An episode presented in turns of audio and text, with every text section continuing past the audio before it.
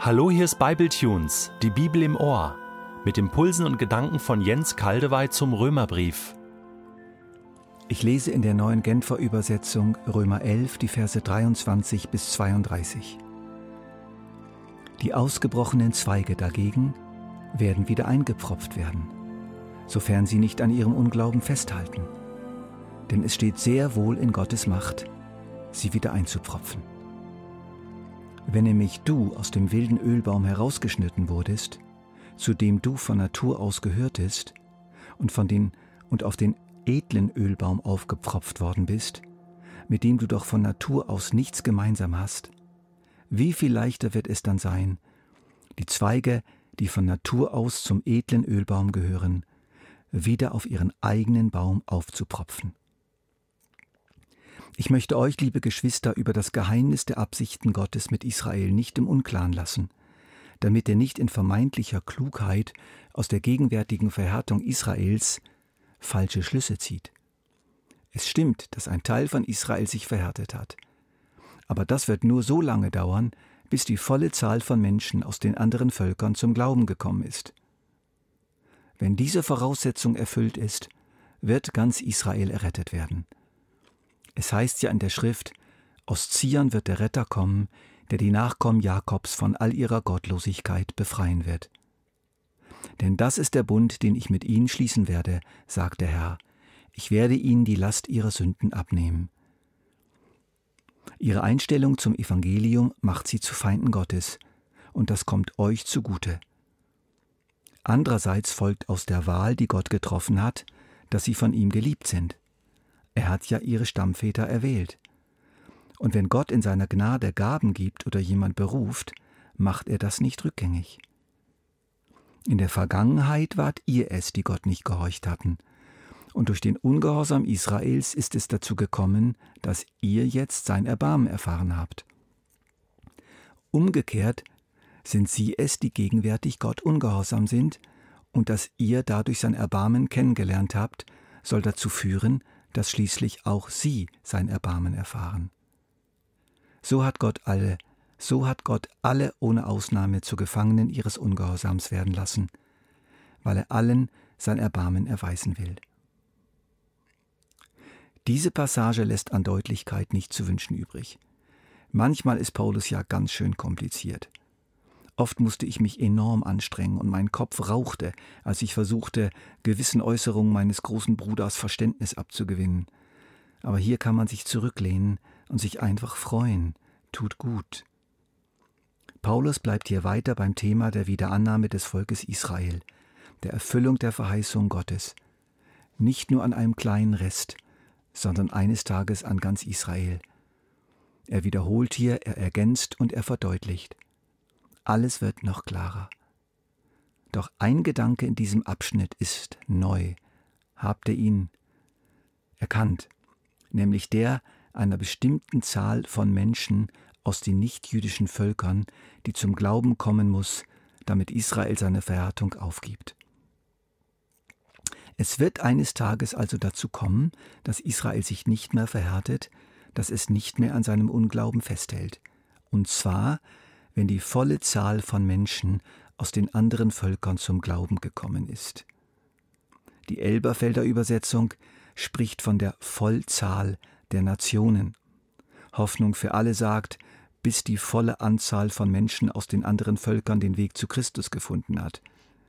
Die gute Nachricht meint, bis alle, die er aus den anderen Völkern erwählt hat, den Weg zum Heil gefunden haben. Eines Tages ist die von Gott festgelegte Zahl glaubender Nichtjuden, die er seit dem Kommen Jesu durch das Evangelium berufen hat, erreicht. Dann kommt Israel dran.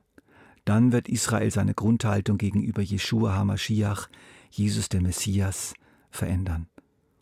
Eine große Anzahl der am Boden liegenden abgebrochenen Zweige des alten edlen Ölbaums wird wieder eingepropft werden, weil sie wieder zurück wollen in den Baum, Sie wollen es tatsächlich.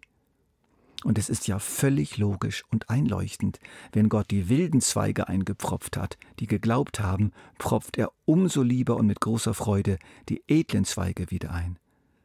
Es werden so viele sein, dass Paulus tatsächlich sagen kann, es wird ganz Israel errettet werden. Ganz Israel. Wie können wir uns das vorstellen?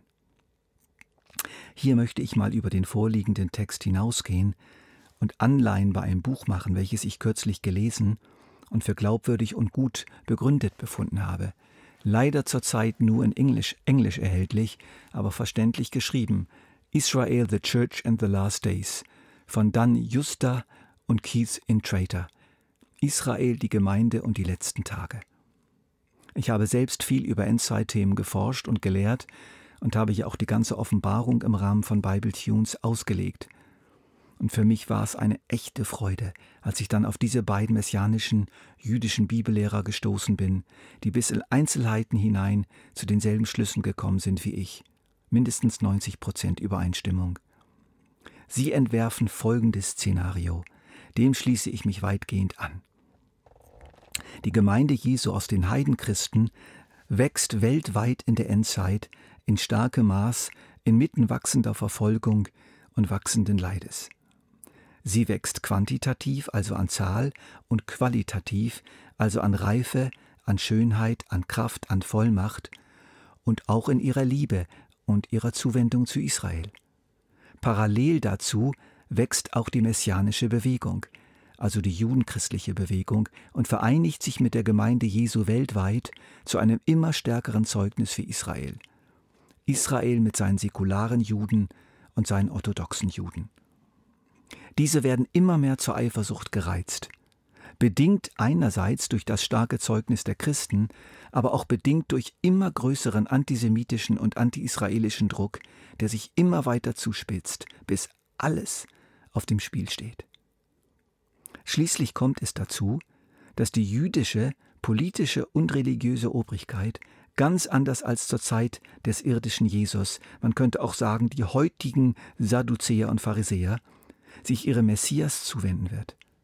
Damals hatte diese Obrigkeit durch Druck und Manipulation den größten Teil der jüdischen Bevölkerung auf ihre Seite gezogen, so dass damals diese große Menge schrie, kreuzige ihn. Diesmal läuft's umgekehrt. Die Israeliten, die Israelis, werden auf die Seite des Glaubens gezogen. Empfangt ihn! Er ist unser aller Messias! Kurz nachher wird es zur totalen Zuspitzung kommen oder auch gleichzeitig. Der Antichrist hat sich manifestiert, die Nationen marschieren gegen Israel. Alles verdüstert sich. Die von Hitler geplante Endlösung scheint nun doch Wirklichkeit zu werden.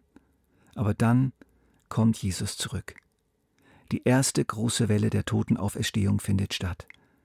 In dem sich anschließenden Millennium, dem tausendjährigen Friedensreich, wird Israel führende Nation auf der Erde sein, Jerusalem wird Welthauptstadt sein und seine ursprünglich geplante, segnende, priesterliche Funktion für alle Nationen voll erfüllen.